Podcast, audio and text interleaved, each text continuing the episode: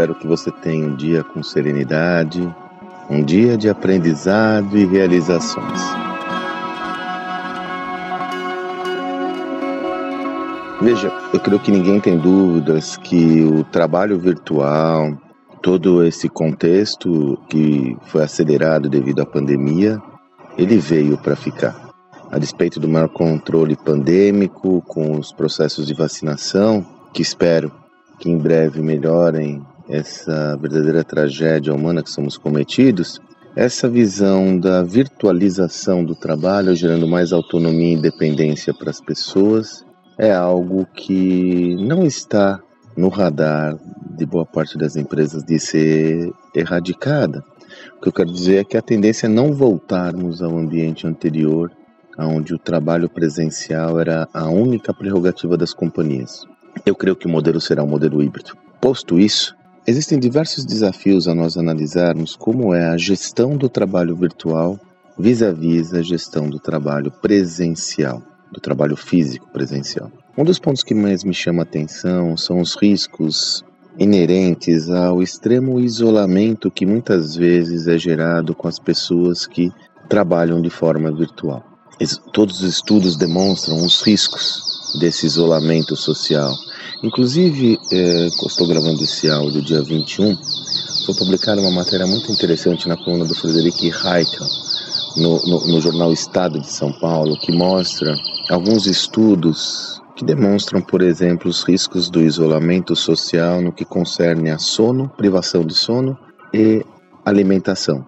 Né? As pessoas tendem a se alimentar mais e tendem não a ter privação de sono. Me desculpe, tendem a dormir mais, né? Mas o que me chamou a atenção nesse artigo foi até uma metáfora que ele fez. Qual que é o maior castigo que uma pessoa recebe quando ela é aprisionada?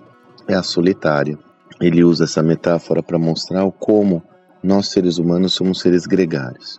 Considerando essa hipótese, eu tenho duas perspectivas para trazer para você como insight. Uma pessoal, Tome cuidado com o excesso de isolamento se você estiver em condições como essa. Procure de alguma forma se socializar, mesmo que virtualmente. Procure buscar outras referências, mesmo que virtualmente, pois existe uma tendência, inclusive de mecanismos cerebrais, atrapalharem essa sua estabilidade e equilíbrio emocional. Então, primeira referência para você como indivíduo. Segunda referência, é, se você tem equipes virtuais, é cuidar para que os efeitos negativos advindos do isolamento não influenciem as pessoas da sua equipe. Você pode criar ambientes mais colaborativos, ambientes e rituais para favorecer a socialização, mesmo que virtual, com as pessoas. E aí eu digo ambientes que vão além especificamente do trabalho, encontros, happy hours virtuais, encontros virtuais, clubes de leitura, grupos de discussão, jogos, enfim.